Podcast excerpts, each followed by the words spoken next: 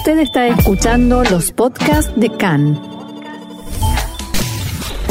CAN, Radio Nacional de Israel. Ya son 945 los enfermos de coronavirus en Israel. A partir de hoy, las últimas instrucciones del gobierno son disposiciones de cumplimiento obligatorio. Este viernes murió la primera víctima del coronavirus en Israel, el sobreviviente de la Shoah Arie Eben, que fue enterrado en Jerusalén bajo disposiciones de emergencia.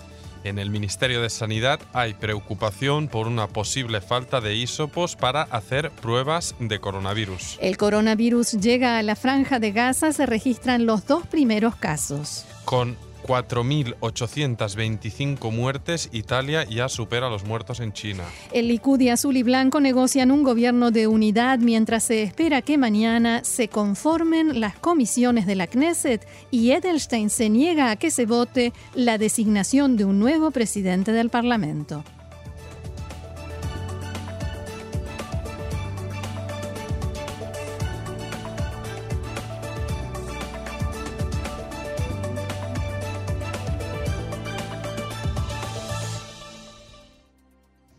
Vamos ahora a algunas informaciones breves y después al desarrollo de las noticias.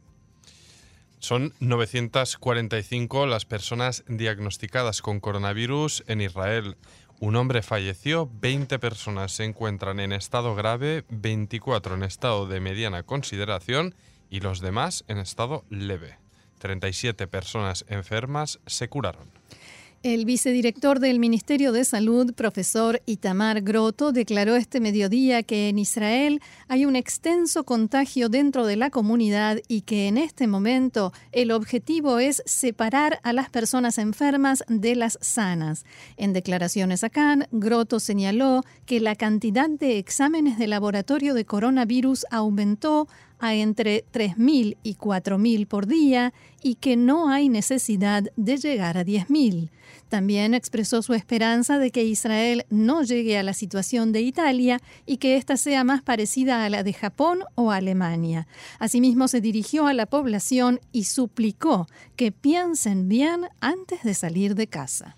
No sé si sabe, Roxana, en qué caso a uno le hacen el test por el coronavirus, porque es algo que, también he oído y se me está preguntando. Se dice, se van a hacer de 3.000 pruebas al día. ¿En qué circunstancias se, puede requerir que te hagan eh, esta prueba? Cuando uno tiene alguno de los síntomas, como tos, tos seca, eh, esos mismos síntomas de la gripe, resfrío y por supuesto si tiene fiebre, pero no hay que ir a ninguna parte, no hay que ir a Kupat Jolim, hay que llamar a Maguen David Adom al número 100 y preguntar, decir tengo tales y tales síntomas, corresponde, no corresponde, que me hagan el test y allí se recibe una respuesta. Después vamos a, dar más detalles también sobre este tema de las, eh, los lugares donde uno puede ir con el auto y hacerse el test. Otra información, la policía comenzó ya desde esta mañana a imponer el cumplimiento de las instrucciones del gobierno en el marco de la lucha contra el coronavirus, que a partir de las 8 de hoy son disposiciones de emergencia de cumplimiento obligatorio. Estas disposiciones indican que todas las personas deben permanecer en sus casas con excepción de casos especiales para comprar alimentos, medicamentos u otro servicio indispensable, para recibir tratamiento o atención médica, para donar sangre, manifestaciones, procesos judiciales y concurrencia a la Knesset.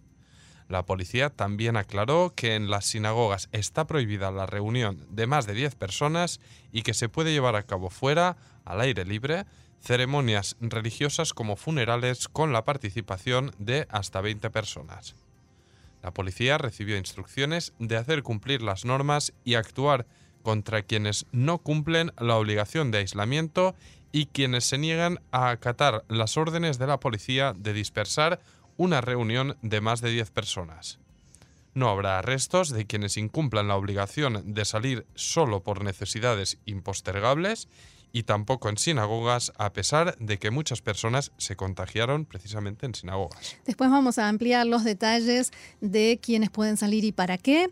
Otro aspecto de esta crisis del coronavirus es el desempleo. El desempleo en Israel aumentó y llega ahora al 16,5%, mientras que antes de la crisis era del 4%. En las últimas 12 horas hubo un descenso en la cantidad de nuevos desempleados que se inscribieron en la oficina de desempleo. Desde principios de marzo se sumaron más de medio millón de israelíes a esta triste lista de desocupados. En el servicio de desempleo aseguran que terminó la primera ola de desocupados de los rubros de turismo, hostelería, aviación y restaurantes, pero se producirán seguramente nuevas grandes olas de inscripciones. En la India aún se encuentran más de 2.800 israelíes, la mayoría de ellos en Nueva Delhi y Goa.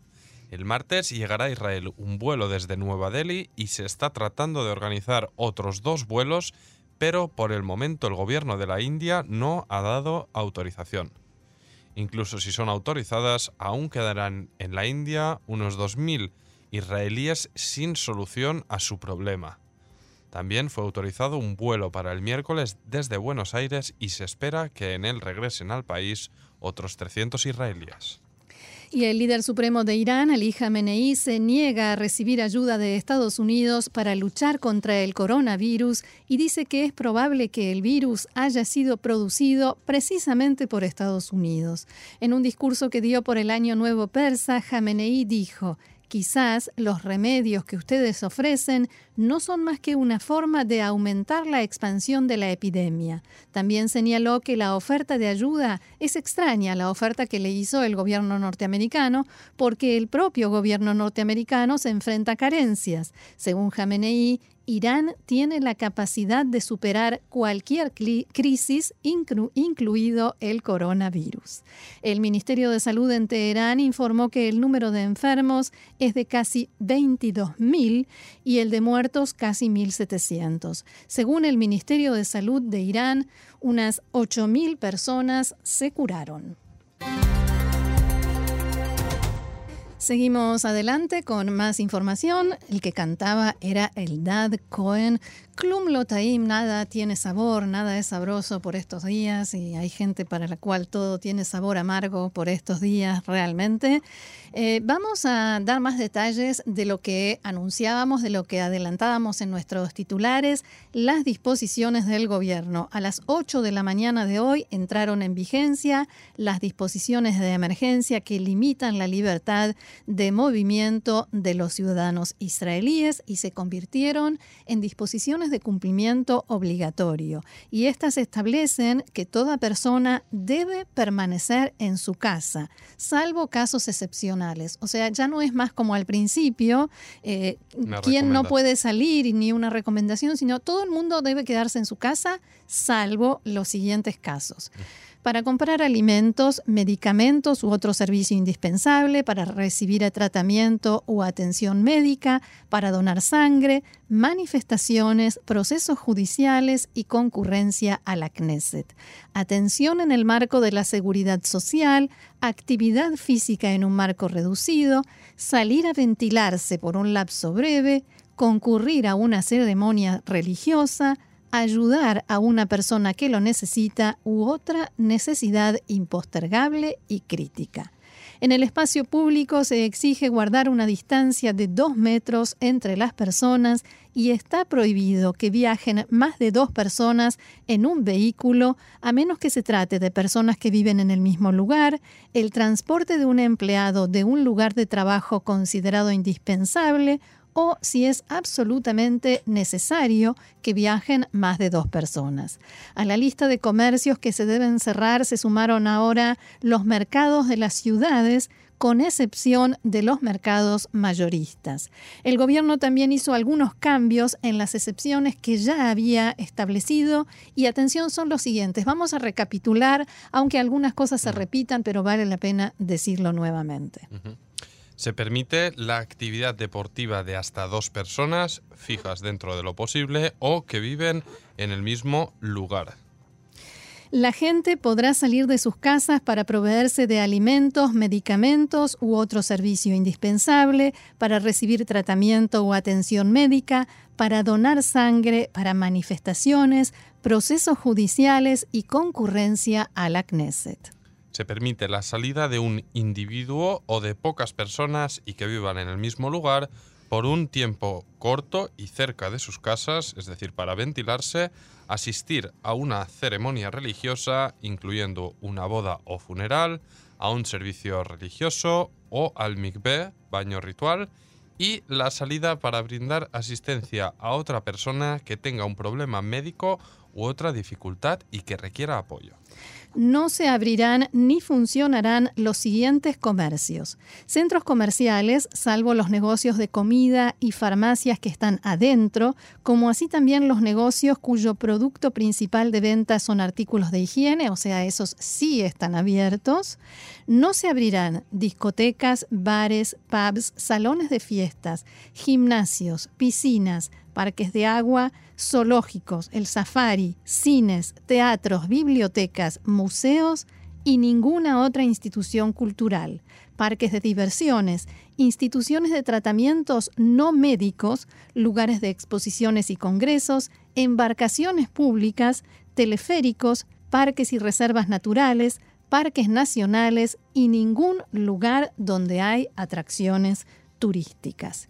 Insistimos con esto y con todas las eh, instrucciones y ahora disposiciones obligatorias porque hay muchísima desinformación, hay mucha confusión y como siempre volvemos a recomendar prestar atención únicamente a las instrucciones oficiales, dejar de yo estoy como empezando a, desarrollar una especie de obsesión, ¿no? contra las eh, fake news y, aquellas personas que de pronto escriben en, las redes sociales lo que se les ocurre. Por ejemplo, no hay que usar más que un solo par de zapatos. He visto cosas, eh, claro, o gente que habla como si tuviera alguna autoridad en medicina o citando supuestos expertos. Eh, o, todo tipo de... A partir del próximo jueves habrá toque de queda en Israel. ¿Quién lo sabe si el gobierno todavía no lo... O sea, cosas que realmente producen mucho daño en un momento en que la información es escasa, es confusa, cuesta mucho seguir el ritmo de los cambios. De las si nos cuesta incluso a nosotros y a los medios, y también aprovecho un poco para para mencionar y agradecer a todos los periodistas, porque también creo que todos en general hacen una, función importantísima a día de hoy, por tanto, hay que seguirlo. Incluso a nosotros nos cuesta mucho. Antes de subir aquí estamos viendo, discerniendo eh, eh, eh, qué, es veraz, qué no, qué está cambiando. Es una labor frenética, así que creo que es digna de ser mencionada y respetada, no solo en este canal de Canal en Español, sino el resto de idiomas de esta casa y el resto de compañeros que trabajan no solo en Israel, en todo el mundo, en unas condiciones de extrema urgencia. Entonces, muy importante. Y también apelar, Roxana decías, hacer caso a las autoridades, sí, pero también la responsabilidad propia es muy importante. Aquí estaba, estábamos leyendo unas indicaciones que no son unas normas que se lleve el viento. Por mucho que el Ministerio de Sanidad o otras autoridades impongan más y más restricciones que van a venir, hmm. depende de cada uno de nosotros que realmente uno, si, si sale a darse un paseo corto para ventilarse, que sea un paseo corto. no ir al taller de Tel Aviv para cruzárselo de arriba abajo, no tomarse cada uno por la ligera, porque aquí no, y, este fin de semana otra vez el parque Ayarcón se llenó de gente y muchos lugares, la playa, en fin, yo veía desde mi casa un parque eh, lleno de gente y no puedo entender, gente con niños pequeños eh, que, se suben a los juegos, que tocan las cosas y no entiendo cómo la gente no asume su propia responsabilidad más allá de la que sin duda alguna tiene el gobierno y que nos está diciendo qué tenemos que hacer. Porque creo que es una especie, eh, Roxana, si me permites, de una especie de enemigo invisible que creemos que esto no va a ir con nosotros y espero que no vaya con nadie de nosotros. Pero es que no es solo la responsabilidad de que te toque a ti o a mí o a nuestros hijos o a quien sea, sino de prevenir precisamente que, que, esto pues eh, vaya más allá, ¿no? Que como nuestro movimiento esto se esparce y se esparza. Entonces, estas indicaciones que nosotros leíamos aquí y que nos preocupamos de actualizar no son simplemente para escuchar y que se las lleve el viento, sino que asumamos todos una responsabilidad que toca ahora y es muy, muy grande. Bien, volvamos a la información y justamente para reforzar lo que estábamos diciendo, hablamos ahora de la primera víctima, la primera víctima mortal en Israel del coronavirus. Y es que este viernes murió, como decíamos, la primera víctima por coronavirus. Se trata del superviviente de la Shoah, Arie Eben, de 88 años, que fue llevado en la noche de ayer, de sábado, a domingo a una funeraria en Jerusalén.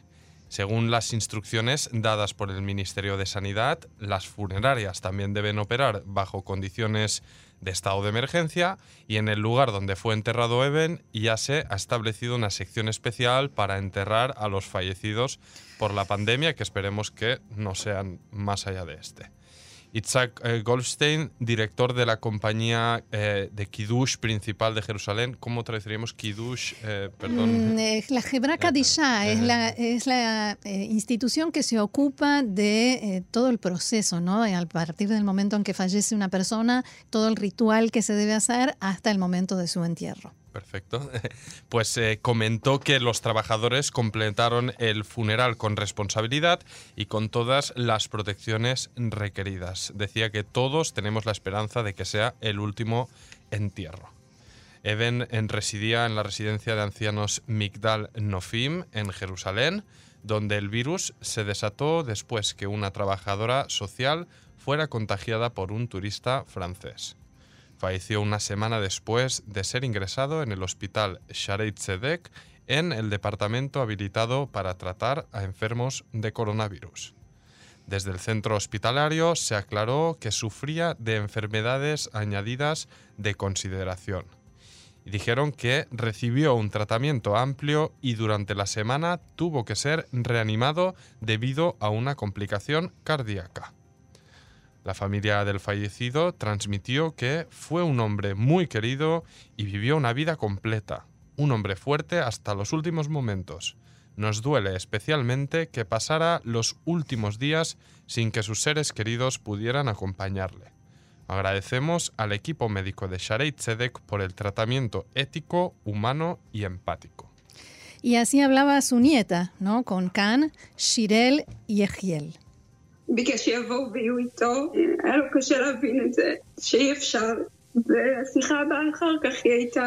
Pedía que viniéramos, que estuviéramos con él. No lograba entender que no podíamos, que era imposible. Y ya en la siguiente conversación ya no estaba conectado a la realidad, pero yo le dije que lo quiero. Eh, estas palabras reflejan el, drama que está ocurriendo y que lamentablemente es masivo en Italia y en España, que es eh, la gente que... Que muere sola. Que muere sola. Y esto es muy... Muy triste. Muy duro. Entonces, eh, de verdad, esto es serio. Eben llegó a Israel en 1949 y empezó a trabajar, nada más llegar, pavimentando carreteras. Sirvió en el ejército como técnico en la Fuerza Aérea y recibió un certificado de excelencia por parte del presidente del país. Su hija contaba que le gustaba la vida, la música clásica, le encantaba leer y lo consideraba un hombre inteligente. Durante varios días sufrió de fiebre leve, tomó acamol y le ayudó, pero en la salida del Shabbat de la pasada semana su situación empeoró y fue ingresado al hospital internado en aislamiento total una experiencia muy dura, porque no sabía manejar un smartphone. Era un reto mantener el contacto. Dependíamos del personal, pero no podían entrar y aguantarle el teléfono, continuó explicando su hija. Y decía, los enfermos jóvenes en el departamento fueron geniales y, ayudaron para que podamos hablar con él en vídeo gracias a sus teléfonos, pero cuando no se encontraba bien estaba adormecido por la medicación. Rafi Folk, de la residencia donde vivía el encargado de los departamentos de vivienda, contó sobre la jornada que dialogué con la familia y les trasladé mi pésame. A pesar de la mala noticia, intentamos mantener el estado de ánimo. Y se refirió obviamente al resto de internos de la residencia. Dijo, el resto de internos que se infectaron no se encuentran en estado grave y están ingresados en el hospital en Jerusalén. Estamos desarrollando un plan para proteger a quienes permanecen en la residencia. Pero los familiares de los residentes no están tranquilos ante esta situación ya que no pasaron pruebas para certificar si están contagiados. Están en cuarentena ya hace una semana y media y siguen sin pasar los test, decían algunos familiares. Hay esta preocupación, como decíamos, porque en el país eh, solo hay varios miles de test y se ha dado a saber que la compañía Novamed tiene previsto producir 5.000 kits diarios, según informó esta cadena, según informó Khan. Es eh, preciso ahora reducir la dependencia del mercado internacional, por lo que desde el Ministerio de Sanidad se pidió además a dos compañías también la elaboración de estos test. Además, en el Ministerio se debate la compra y la producción de aparatos respiratorios y trabajan para añadir camas de tratamiento intensivo para poder afrontar las consecuencias de la pandemia. En Israel faltan 250 médicos especializados en tratamiento intensivo y cientos de enfermeros y enfermeras, por lo que estos días los hospitales preparan al personal para el posible uso de las máquinas respiratorias. El director del ministerio, Moshe Simantov, se refirió a la posible carencia de los isopos para completar los test. Dijo, nos preocuparemos de cumplir con el objetivo que propusimos de hacer 3.000 pruebas diarias. Estamos en una guerra y trabajamos todo lo posible para vencer.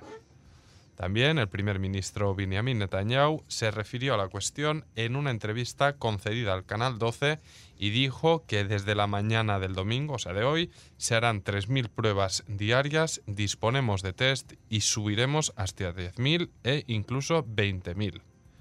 El Magen David Adom comunicó hoy del establecimiento de tres espacios para realizar pruebas de coronavirus en Haifa, Jerusalén y Beersheba. Estamos hablando de esos espacios a los que uno puede llegar con el auto, le toman la muestra y sigue de largo. Lo comparábamos el otro día, con perdón de la comparación, con esos eh, lugares donde uno puede comprarse una hamburguesa sin bajar del auto. Pero ojo con eso, porque la gente, porque sucedió en Tel Aviv, en eh, eh Yoshua, que la gente empezó a ir y no, hay que llamar a Maguen David Adom y pedir un ah. turno. Y a uno le dicen, en primer lugar, si realmente necesita el, eh, el test y después cuándo, qué día y a qué hora ir. Claro porque otra vez formar una aglomeración de gente, aunque esté en los autos, no tiene mucho sentido, eh, y además gente que sí los necesita, quizás que de afuera y no pueda hacerse el test. Así que atención a esto, habrá nuevos centros, pero en todos ellos la gente tendrá que llamar y coordinar de antemano para poder hacerse los test. Y, no, y añado fundamental que sea así ahora, Roxana, porque vemos las tristes imágenes de Italia y España con los sistemas ya al borde, sino colapsados, y por ahora la situación, y hay que decirlo, no es, no, no es así aquí, y hay que ponerlo en relieve, por tanto es importante, de nuevo, la responsabilidad colectiva para que no se llegue a este punto. Los médicos van a trabajar seguramente bajo muchísima presión en estos lugares, como dijiste aquí en Tel Aviv, así que, de nuevo, llamamiento a la responsabilidad y lo que dijo Roxana, ¿no? Y bien protegidos. Eh, también algo destacable, cuando uno llega a esos lugares, he visto las imágenes, la gente de Maguen David Adom está protegida de pies a cabeza y eso es muy importante porque de ellos depende que se puedan seguir haciendo estos análisis. Ya hay mucha, mucho personal médico eh, y paramédico afectado por el virus y eso es algo que aumenta exponencialmente el peligro. Bien, seguimos adelante, son las 2 y hay 39 minutos, nos queda poquito, pero hay que hablar de política porque no solo tenemos esta brutal crisis, pandemia internacional, sino que se combina aquí en Israel, ya sabemos, con esta situación de bloqueo político, con una serie de eventos que han ido pasando y que vamos a intentar ponerles algo de, luz para, para, entenderlos, a ver a dónde, dónde Para entender y para informar eh, cómo se está desarrollando esto, el presidente de la Knesset, Yuli Edelstein, se niega a poner en el orden del día del Pleno de la Knesset dos cuestiones. La formación de la Baada Mesaderet, lo que sería la comisión organizadora de la Knesset, de la cual depende la formación de todas las demás comisiones, aunque ahora ya accedió a así ponerlo y la votación y elección de un nuevo presidente de la Knesset. Ante esto hubo críticas, hubo incluso una movilización, algunas acciones. Cuéntanos. Bueno, lo que sucede en las comisiones es lo siguiente. El Likud exigía eh, que las comisiones tengan un máximo de 10 integrantes, mitad y mitad. Pero esto, el problema de esto es que no refleja la mayoría que Cajol Laván ganó en la Knesset. Cajol Laván y su bloque tienen 61 mandatos y el eh, bloque, digamos, Likud y partidos de derecha y religiosos tienen 58. Normalmente las comisiones tienen entre 15 a 18 miembros. Cuando el Likud pide que las comisiones tengan hasta 10, como decíamos, no se refleja la mayoría y, por ejemplo, eh, habría, esto matemáticamente eh, indica que eh, los partidos que obtuvieron mayoría perderían la posibilidad de tener un parlamentario más en la comisión. Y eso implica que no hay mayoría, que no pueden votar por mayoría un proyecto de ley. Y hay que recordar también que estamos en una época de decisiones extraordinarias y en algunos casos extremas, mm, debido a que la situación, que también es extrema y extraordinaria, eh, y estas decisiones son tomadas por un gobierno de transición y que no tiene mayoría en el Parlamento. Edelstein argumentaba que las comisiones siempre se definieron con acuerdo previo de mayoría y minoría, o sea que se ponían de acuerdo y que después este acuerdo se votaba en el pleno de la Knesset. Esta vez no hay acuerdo por esta propuesta, esta exigencia del, em, del Likud y por eso, según él, no se puede llevar a votación de la Knesset. Y como decías, hubo críticas, hubo incluso intentos de manifestaciones, pero también algunas acciones. Por ejemplo, el partido Cajón Laván Azul y Blanco presentó un recurso ante la Corte Suprema de Justicia, no fue el único, también el Movimiento por la Calidad de Gobierno, y planteó la situación ante el asesor letrado de la Knesset, el abogado Eyal Inon, que le envió una carta a Edelstein en la que decía, la costumbre de traer a aprobación de la Knesset una composición de la comisión organizadora aprobada, consensuada entre oficialismo y oposición, por más digna que sea, no es superior a la ley que establece expresamente que se debe conformar esta comisión lo antes posible y esa falta de acuerdo entre las partes no es motivo suficiente para retrasar o impedir la formación de la comisión.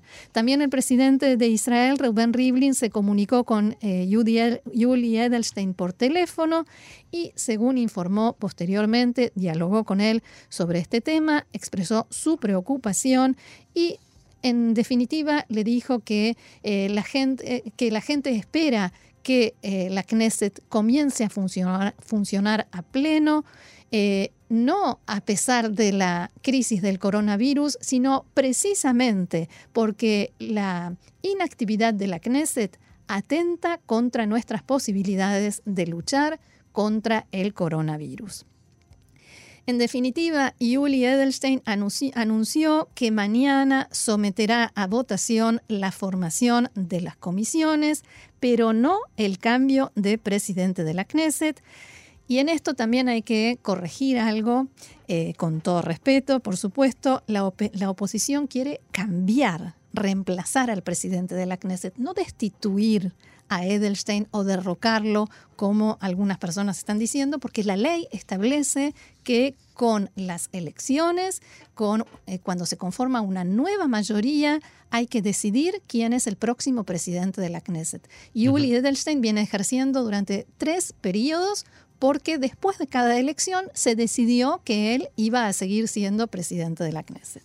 Sin embargo, eh, Edelstein eh, dijo esta mañana que no hay peligro para la democracia y que la Knesset y la Corte Suprema de Justicia están funcionando con normalidad. ¿Cómo, cómo lo justifica esto Edelstein? Eh, lo que dice Edelstein, lo que dijo exactamente en declaraciones a Cannes fue lo siguiente, abro comillas. El objetivo de todos es la formación de un gobierno de unidad, pero si intentan elegir un presidente fijo, cuando todavía no hay gobierno, será un día muy triste y un mensaje claro para los ciudadanos. Tendrán que ir a cuartas elecciones.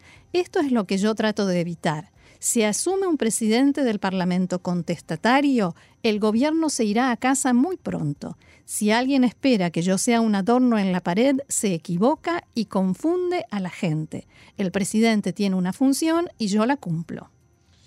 Y al respecto mm, de la, de la ley, ¿qué dice la ley ante esta situación? no sé, no creo que se haya dado una situación igual, o al menos no recuerdo, en, la, democracia israelí. Por tanto, vamos un poco a introducirnos a, ver si la ley lo aclara. La ley dice que se debe elegir al presidente de la Knesset entre la formación del Parlamento y la formación del gobierno, en esos días, en ese periodo intermedio. Si asume entonces eh, el presidente y después mm, cambia el gobierno, digamos, este es el momento y después ya será demasiado tarde. Y al respecto también, ¿qué es lo que opina el asesor letrado del gobierno, Abihai Mandelblit? Mandelblit fue consultado sobre esto en el marco de los recursos, estos recursos que decíamos interpuestos ante, ante la Corte Suprema de Justicia, y respondió lo siguiente. Las órdenes del Ministerio de Salud, que ahora son de cumplimiento obligatorio, no impiden los debates de la Knesset ni el funcionamiento de las, de las comisiones y los debates en este marco. Y recordó lo dicho por el asesor letrado de la Knesset, lo que decíamos recién sobre la importancia de, establecer lo más rápido posible las comisiones. Esto es coherente con la necesidad de fiscalizar la labor del Poder Ejecutivo precisamente en estos tiempos de crisis, decía Mandelblit, y la decisión, digamos, la Corte Suprema de Justicia va a tratar estos recursos hoy a las 4 de la tarde. Y mientras sigue pendiente la cuestión elemental, ¿no? El debate sobre el gobierno de unidad y de emergencia que Netanyahu ya pedía desde la semana pasada, apelando a los líderes de todos los partidos, a excepción de una lista, la tercera lista más votada, que es la lista árabe unificada. ¿Dónde nos encontramos? Así es. Bueno, anoche el primer ministro Netanyahu dio varias entrevistas a distintos medios y dijo que este acuerdo de unidad está listo y que él le ofreció a Benny Gantz del Partido Azul y Blanco un gobierno de rotación con un año y medio para cada uno en el cargo. No habrá trikim, dijo Netanyahu frente a las cámaras, o sea, no, no habrá manipulaciones, no habrá mentiras. Netanyahu insistió con que las circunstancias exigen un gobierno de unidad para aprobar el presupuesto, por ejemplo, y sobre todo insistió con que esto no es un spin. Netanyahu dijo, le ofrecí un acuerdo muy generoso a Benny Gantz, a pesar de que ellos ganaron 33 mandatos y nosotros 36 un año y medio cada uno en el cargo, rotación equitativa. Respecto a la exigencia de azul y blanco de del Ministerio de Justicia, o sea, de que el ministro de Justicia pertenezca a su bloque, Netanyahu propuso congelar el debate sobre lo relacionado con el sistema judicial en este momento. ¿Y, cuáles son las exigencias de Azul y Blanco para asegurarse de que Netanyahu cumplirá el acuerdo sin trucos y, me gustaría, Roxana, que aclararas si realmente Azul y Blanco está por la labor ¿no? de, de continuar por este camino. Sí, en realidad sí, quieren eh, dentro de lo posible, digamos, tienen líneas rojas mm, de las cuales no, no tienen intención de pasar y dicen que si se pasan esas líneas rojas ellos se retiran de la negociación. Respecto a las garantías para poder formar este gobierno de unidad y de emergencia, eh, todas, en primer lugar, todas las garantías que ya se habían prometido en las conversaciones anteriores en septiembre, cuando estuvieron tan tan cerca de llegar a un acuerdo. Pero además tres garantías centrales. Compromiso público y escrito de todos los jefes de los partidos que integran el bloque de derecha, o sea, los partidos de derecha y los partidos religiosos y ultraortodoxos, que se comprometan de antemano a que si Netanyahu no cumple el acuerdo de rotación y provoca elecciones, todos ellos van a permanecer con Benny Gantz en la coalición incluso sin Netanyahu, y le permitirán cumplir la rotación y ser primer ministro el tiempo establecido. Segunda garantía, establecer por ley que ya en el acto de asunción del gobierno jurarán el cargo dos primeros ministros, Netanyahu y Gantz, para que la rotación entre ellos sea automática sin tener que reunir nuevamente a la, Knesset y hacer un nuevo acto de juramento del gobierno cuando llegue el turno de Gantz. Si nos preguntamos si se puede hacer algo así. Esa era la pregunta. Es que yo me, me estoy imaginando, bueno, me cuesta de imaginar, ¿no? Pero esa escena que, planteabas de ese juramento mutuo, después de tantos cuchillazos, de tantas rondas electorales, de tanta desconfianza. Van a jurar juntos como primeros ministros eh, complementarios. Y, y, también la pregunta es si eso es el, el el método más efectivo para afrontar esta situación de emergencia, una situación donde veremos constantemente pugnas entre los, entre los dos partidos por por bien quién toma las riendas. Así es. Entonces, eh, para hacer una cosa así, habría que cambiar una ley fundamental de la legislación israelí, porque una cosa así no figura en ninguna de las leyes existentes. Y la tercera garantía que está exigiendo Azul y Blanco es que si Netanyahu no cumple la rotación y dispersa la Knesset y convoca a elecciones, en ese momento y en forma automática se cambia de primer ministro. Benny Gantz pasa a ser primer ministro en la etapa de gobierno de transición, de modo que llegue a las elecciones desde el puesto de primer ministro. El Likud por el momento acepta estas tres garantías y esto permitiría o facilitaría un poco más de confianza mutua, digamos más terreno fértil para firmar un acuerdo de coalición. El parlamentario Ofer Shelah de Azul y Blanco explicó que llegamos a una situación en la que hay que hacer todo esto, exigir garantías y demás, por una sola razón.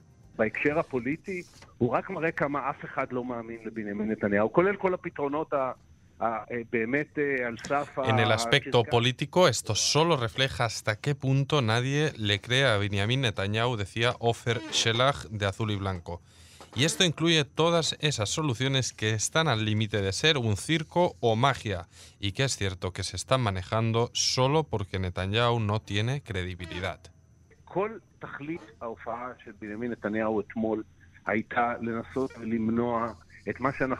Todo el propósito de las apariciones públicas de ayer de Netanyahu fue tratar de impedir lo que nosotros tenemos intención de hacer y espero que esta misma semana elegir por clara mayoría de los parlamentarios un nuevo presidente para la Knesset, establecer la comisión organizadora, comenzar con el trabajo del Parlamento que es tan fundamental en el marco de la lucha contra el coronavirus.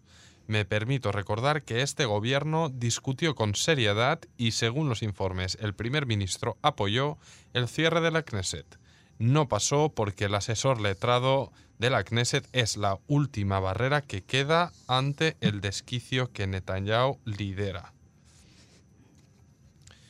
Y, vaya, bueno, entiendo que la pregunta que nos queda aquí pendiente para resolver es cómo es eso de que el gobierno intentó cerrar la Knesset y por qué. Sí, en una reunión que hubo el jueves por la noche, reunión de gabinete, se intentó incluir a la Knesset en la lista de instituciones y lugares que quedan cerrados hasta nuevo aviso por la lucha contra el coronavirus, pero el asesor letrado del gobierno, Abihai Mandelblit, lo impidió.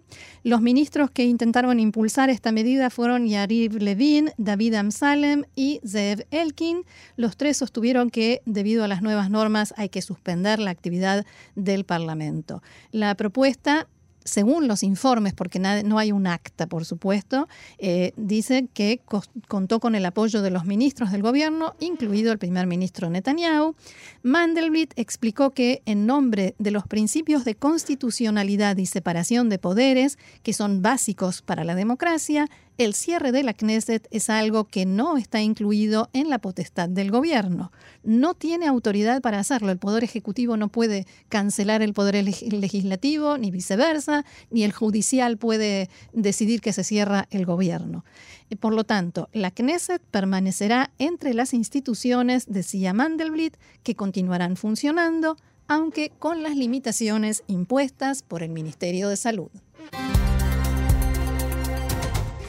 Bueno, una triste información de último momento indica que un bebé de dos meses de vida que nació prematuro se contagió coronavirus en el hospital Sharei Tzedek en Jerusalén. Más noticias sobre coronavirus, breve y rápido muy, para cerrar. Muy breve, muchos alertaban de las fatales consecuencias de la entrada del virus a la franja de Gaza y finalmente ha ocurrido. El Ministerio de Sanidad palestino controlado por Hamas, comunicó anoche sobre la detección de dos enfermos. Se trata de dos residentes que regresaron el pasado jueves de Pakistán a través del cruce de Rafah con Egipto. Y en la autoridad palestina también acaban de anunciar que a partir de esta noche hay cierre total. El primer ministro de la autoridad palestina, Muhammad Ashtaye, dijo que todos los palestinos deben quedarse en sus casas, solo tienen permitido salir para ir a la farmacia, a los supermercados y a recibir atención médica. En el territorio de la autoridad palestina hay 57 personas contagiadas por coronavirus.